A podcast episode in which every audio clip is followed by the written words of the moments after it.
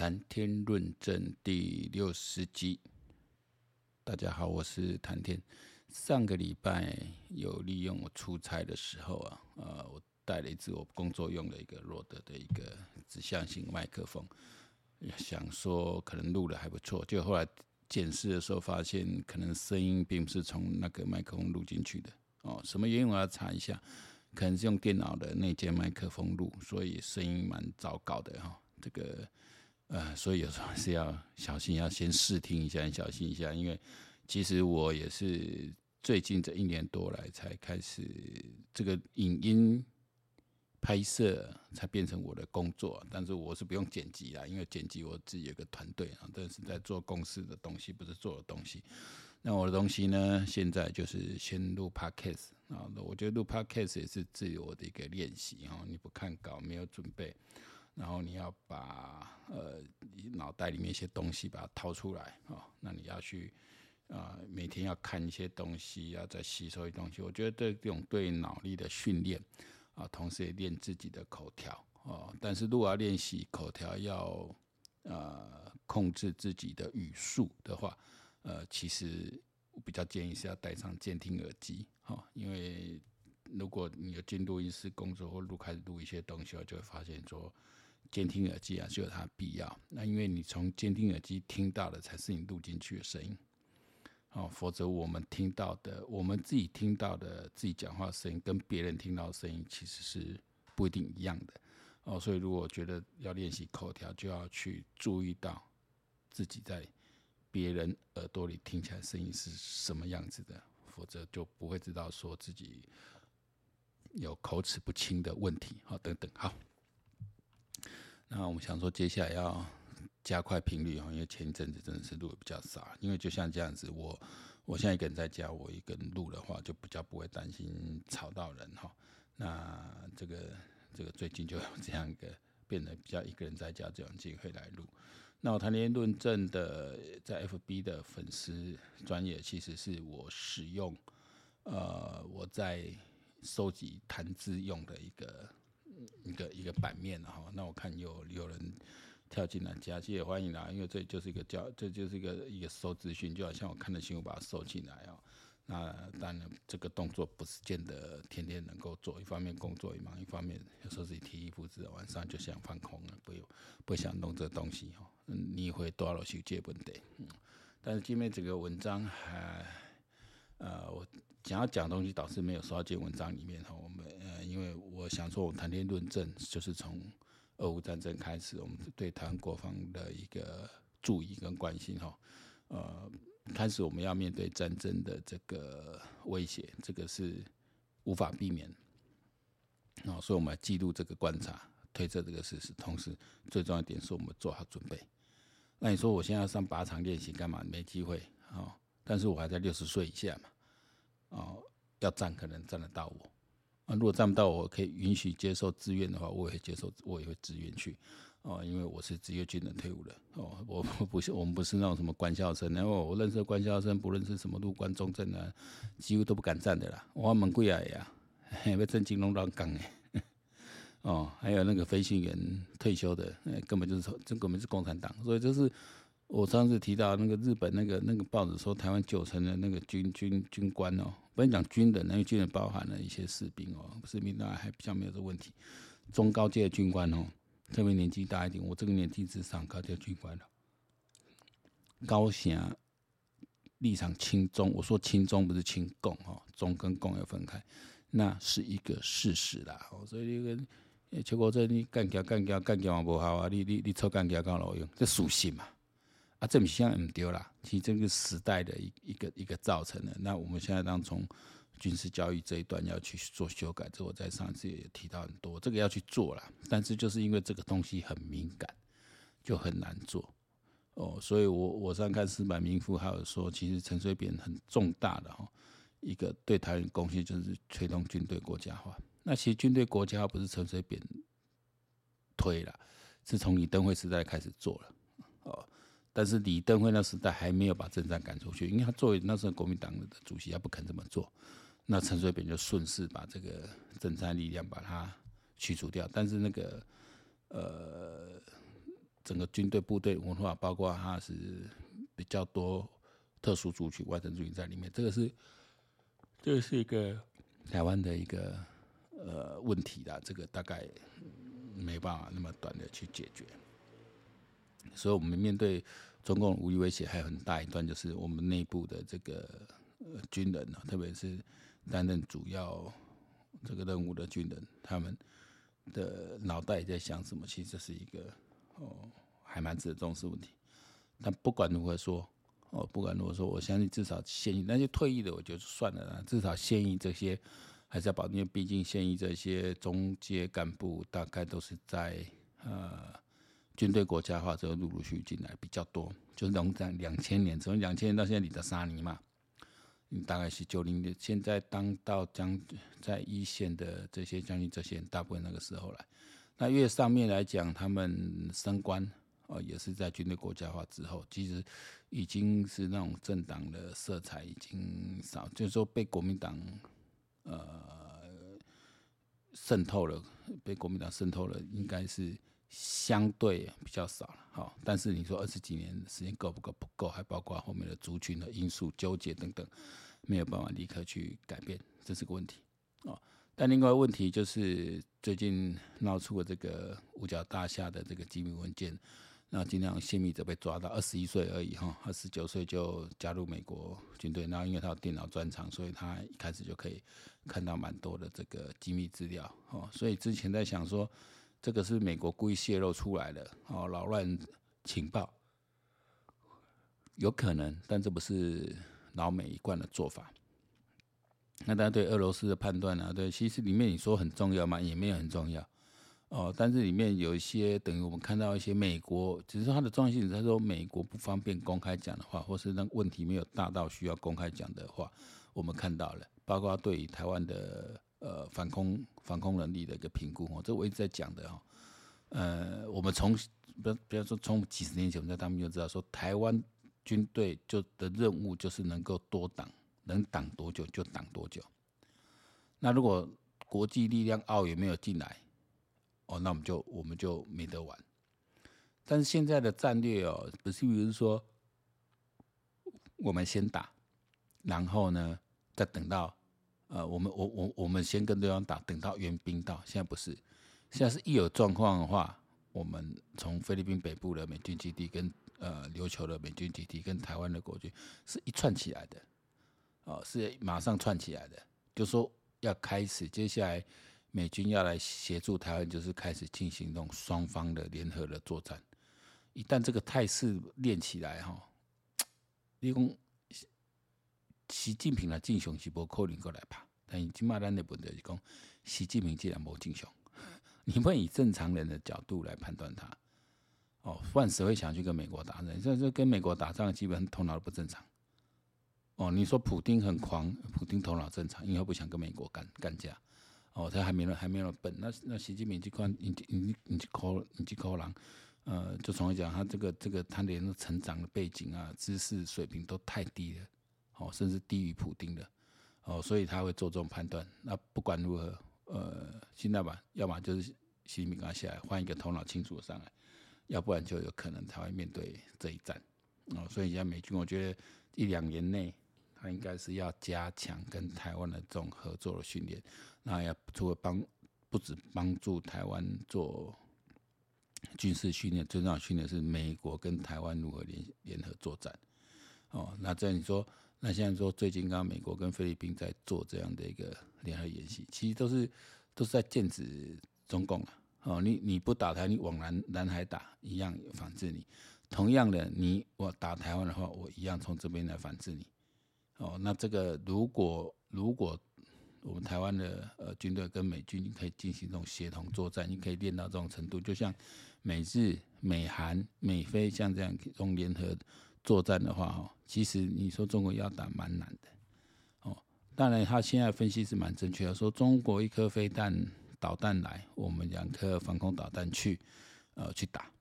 那这样我们导弹你看很快就被打完，六龟粮，哦，东西怕完嘛，包括你的基地，因为你你说没有，我们就做很多次发射，你第一你不太可能只发射，你还是会被对方锁定，哦，那你说你的飞弹基地如果要移动的话，说在台湾也蛮小的啦。那你要再怎么不被敌方攻击下去，移动继续发射，那都蛮难的。有时候我们一定会受到袭击，这是台湾要做好心理准备。一旦开打之后，我们一定会被打到。哦，你不可能一个像那个以色列这样，Iron Sky 这样把整个天空锁住，不可能。我们一定会受损的，哦，我们一定会有战损的。哦，所以这个我说为什么哦，志愿军的重要，除了现在现有的。呃，一个守备旅制度是属于呃义务义务兵为主的这个守备制度，还有守住几个据点之外，还有一个在前线可能就一般常备兵的部队，哦、做正面对决之外，我认为防止敌后渗透，哦、侵扰，特别是中共埋伏在这里第五中队这些人，其实要有一批忠诚度高的哦、相对是国民卫队、美国国民的这样一个自卫军，哦、平时就就来招训，然后战时的时候这些马是。可以来执行一些呃任务，就等于协助守备旅来执行任务，可能自己有这自己的一些防卫区，因为这些这些呃国民卫队可能就像我们一样是呃志愿役军人退伍的，哦，不是跟一般的义务兵不一样，哦，战绩还是比较强一点啊，那只用职业军人退伍的，或是愿意接受比较持续的长期军事训练这些已经退伍的呃老兵，那这个在作战的时候马上就可以可以。可以奔赴战场啊，执行比较呃艰难一点的任务，就是说它的重要性啊，它的战绩，它的接战能力也是是介于呃正规军，我们志愿役为主的，跟这个守备旅就义务兵为主的中间。好，那这个力量是一定要要用到。就像我今天看这个啊张延张延廷的在你这个退休的那个空军的这个啊以前的指挥官在讲，那些已经退休的空飞行员就要招回来啊。招回来培训呢，应该是有战力的、啊。哦，这个这个当然要。同样，我们退休的这些呃军人呢，应该是要去集训起来。所以说，高洪波这个动作真的是，这些军头真的是啊，俄乌战争怕几年，坐在了示范头领垮啊，没有说很快动作，有是有在动了，因为毕竟做这个计划执行没那么容易，但希望说能够做一个更完整的一个一个布局。另外讲就是这个。我刚好看到这个不对称战的，看沈博洋老师那边的一些有人来那边闹他一些贴文呐啊，但有一派讲，有人讲说啊，不对称战不可能，老公这样人他个怕大。你你如你就今天像美国讲这样子嘛，我们我们真正能够反制就是靠我们的飞弹，这是我们最大的一个一个一个实力在这里。啊，我立威克现在干变，那你用大量的飞弹。这就是一个不对称战争，俄乌战争已经证明了，而且事实上更早之前呢，最近我看那个一个 YouTube 这个军事节目不错，就是马克思控啊，中国人啊，然后他最近访问一个一个一个呃，也是中国人，但是是美国陆战队退退伍的，但是他基本上是反共的。哦，他我看他的立场，那在美国军队的授权看了就。他觉得他基本上觉得中共就是很无耻啊，中国人先无耻，那那边的那讲蛮多，他在海军陆战队服役事实。然后我看到这一集他也提到一个一个，就说他以前是在战车部队嘛，其实现在美国海军的战车部队都要裁撤掉了。然后他怎么去转型？他就提到跟我之前讲是完全一样的。哈，美国海军陆战队现在在做转型，就跟我过去这一年来哦整个分析一样。我我没有去读什么什么。什么新的书了？我们就是从以我们的一个基本军事素养来推断了，来推断一个老兵，我们来推断，其实就这样子，就是说，美国海军陆战队，你说战车兵啊这些，或是以后可能他这些什么什么直升机这些，可能就要转型，转型变成一个单人的武器，有点像恐怖分子在学习，因为你个你你单兵，你持着这种肩射武器，大量的肩射武器，你想想看嘛，一百个阿兵哥。可以一个人可以发射四枚的啊，这个标枪飞弹。假设哦，四枚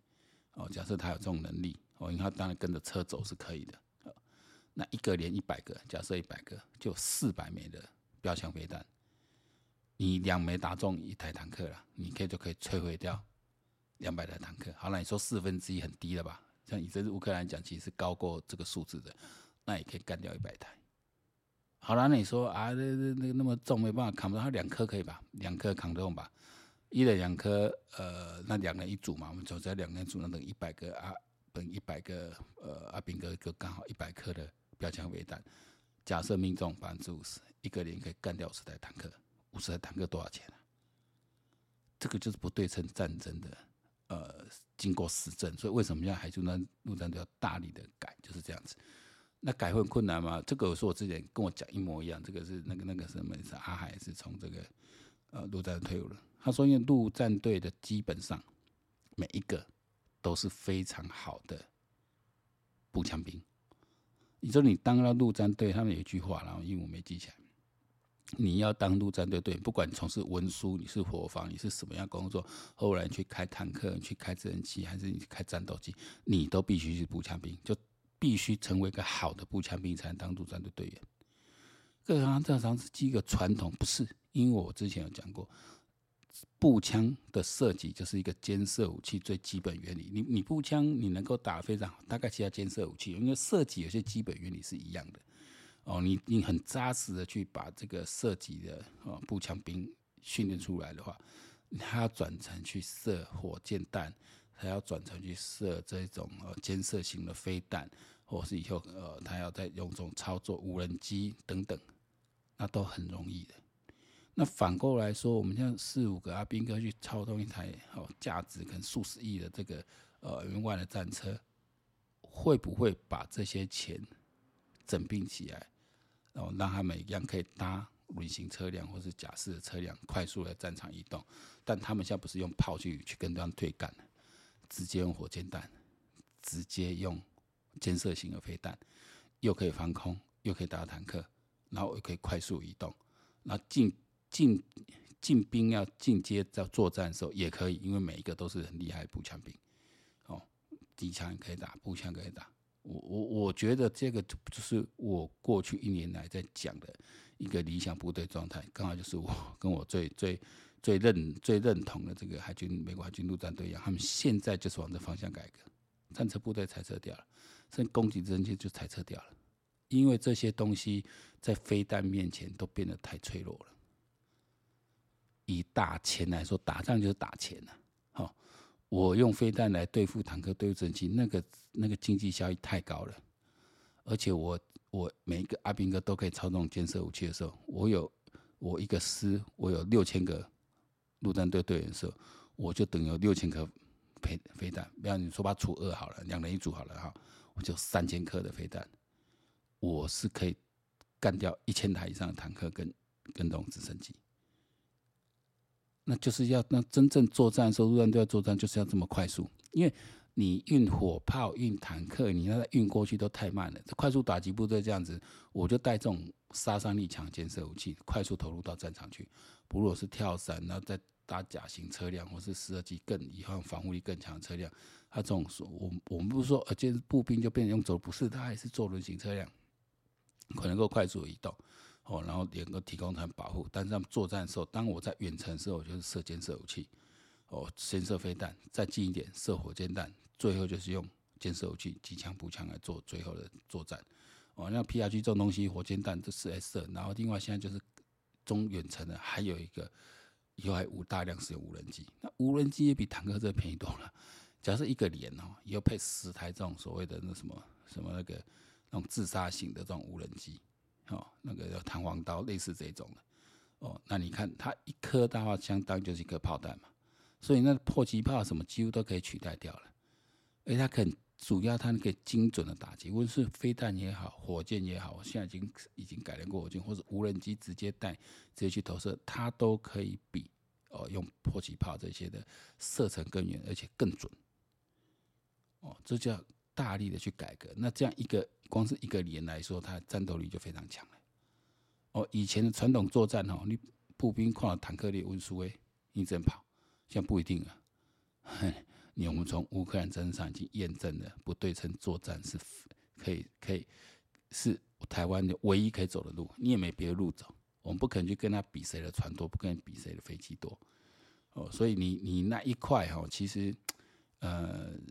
但我们说空军就不要，就好像你像乌克兰，他现在要反攻，他还是要空军，因为你最后就是说我们的空军现在都有很多，我到要不要第一时间派出来？第一派出来可能干掉了，那最后我怎么去做反击？哦，怎么做一个比较大型的决战？哦，但是我们现在作战没办法，我觉得第一还是要打空优，所以应该是来的时候空军就先出去了，防空飞空军配上防空飞弹。但最好的方式就跟简章一样，最好的方式是美国先打，中国等要打的时候，我们就跟美国就联手先打你。等到你真的准备要打的时候，我们就直接打你了。但你说中国这个状况可不可以使用核武，这就是另外一个问题的哦。中国这这这战战术战略没有那么容易哦。但最简单说。呃，我看到一些一些一些蓝蓝红派有亲共啊，讲中国的多利亚怎样呢？不是不可能呐、海军海军空军海军打完那个战争就完了。呃，嗯，不能讲说这样的说法是错的。可是我们就拿乌克兰这样战争来验证的话，就不一定是如此的。哦，中国如我说，中国如果要把台湾的制空权全部压制下来的话，它一定付出相当程度的损失。所以台湾现在能做就是大飞弹，大量飞弹，那你飞弹还有飞弹的发射基地，你还有这样的人才啊？哦，飞弹大量飞弹，然后就美国一样，就把大量飞弹、大量弹药就就放在就直接放在台湾了。然后台湾必须形成那种各式那种碉堡的，就有点那种概念，有点像我们以前的海防，但是是扩大的，哦，扩大，而且在它可能登陆地点，目前看起来，哦，芦竹、八里、桃园这一带最有可能，直接从北台湾来。哦，所以这块绝对要重兵防，因为这一块实际上是好防守的，好防守的。但是我就说，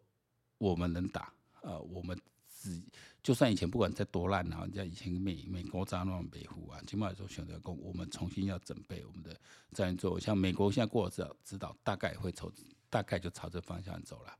哦，台湾就在严重不对称作战，然后要开始我们的。呃，目前两线兵役出来战，那我现在可能就是说，国防部应该考虑到哦，利用志愿兵的这一块，因为你这样作战的时候，你还是要一个志愿兵。就像现在乌克兰要反攻了，他马上就要集结二三十万大军出来。你你一定要有有安内做法啦。好、哦，我我们多少两千，我们我们有两千三百人在这里，男性要占一半，七成八百嘛。你靠掉了啥？我，你做，哦，你剩哪啥了？我们在五六百万人是可以打，对不对？你那你五百六百万人不是人人都那么能打嘛？至少从那挑出一百万来，有一百万守在台湾，哦，有建设武器，有步兵，基本的单枪兵、火箭弹兵这些，你讲以为安那怕就害怕，就害怕。但是问题就是，我们不可能孤军作战，孤军作战定输。所以我说说我这次说赖清德讲和平护台，这是非常好，正确做好。我们重点在和平。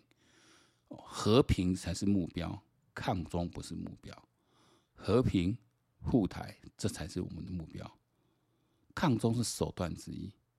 但不是唯一的手段。哦，我觉得这赖清德白纸把这个这个目标再重新好，和平护台，然后我们一定要把中国共产党跟中国人切开来。哦，就像蓬佩奥一样，我们是跟九千万共产党人为敌，中国人民是无辜的。那我们共产党推完之后，对中国人民是比较好的。只要持续，这有点像以前反攻大陆那些说法，但是我们现在是基于现在现实来说，哦，习近平再这样搞下去，我觉得今年，哎，我现在看抖音，抖音真是充满了中国大外宣的洗脑点，我最近在注意这个东西，还在讲啊，中国经济会多好，你是不是好一抖了？你少点经济学的一点点概念啊，外商都撤走了，你是不是好一抖了？你中国经济被挖厉害了。哦，一个国家你没有靠外部的资金来来挹注，你你是变你不你你起码还没还没起，你十几亿人你都你都真歹起啊！那你光靠内卷有用吗？当然没有用啊！那个那个都不用再讨论，因为过去共产党苏共时代、东欧时代那时候苏共炉火中天，都已经做都已经证明给我们看了，内卷型的经济是没有用的啦。哦。这样，我想中国共产党做的最错一件事，就是他想要跟美国争老大，他想要跟美国争老大。我这是你做想错我的代志，但是我说天道就是这么安排的。我不管今天怎么样，为什么是习近平当？为什么为什么习近平当？这种没什么水准的看起来当当个中国领导人，为什么他有办法一步一步这样把自己权力巩固？那是因为天道就是要这样走啊。那不然呢？他们的共产党留给人人类的祸害，究竟要到什么时候才结束？好，好，谈天论证，今天就先到这里啊，我们尽快的相见，拜拜。